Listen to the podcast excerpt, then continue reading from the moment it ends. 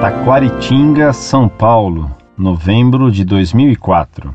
Saudações em Cristo Jesus. Gostaria de saber qual é o verdadeiro significado do anel de Tucum, tão usado pelos adeptos da teologia da libertação. Um católico que é fiel à Igreja, ao Santo Padre, deve usá-lo? Obrigado.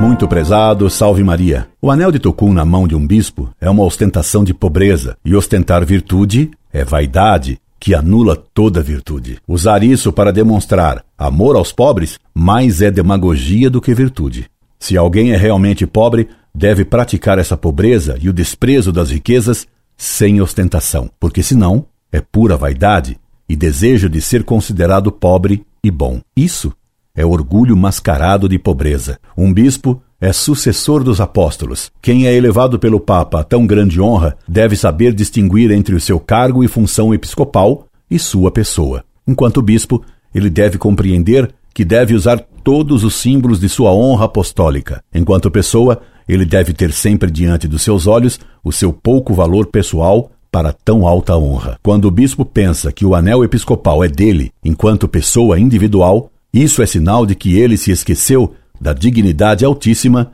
de seu cargo apostólico. E isso é um grande mal. É exatamente isso que faz o bispo que ostenta anel pobre, porque julga que o anel é para ele enquanto pessoa, esquecendo-se de sua missão de apóstolo. São Roberto Bellarmino, que era cardeal arcebispo de Milão e príncipe, usava roupas e carruagens magníficas, mas, no assento de sua carruagem, colocava escondidamente pontas de aço para fazer penitência ocultamente em todo o percurso em carruagem dourada. Incorde Jesus Semper, Orlando Fedeli.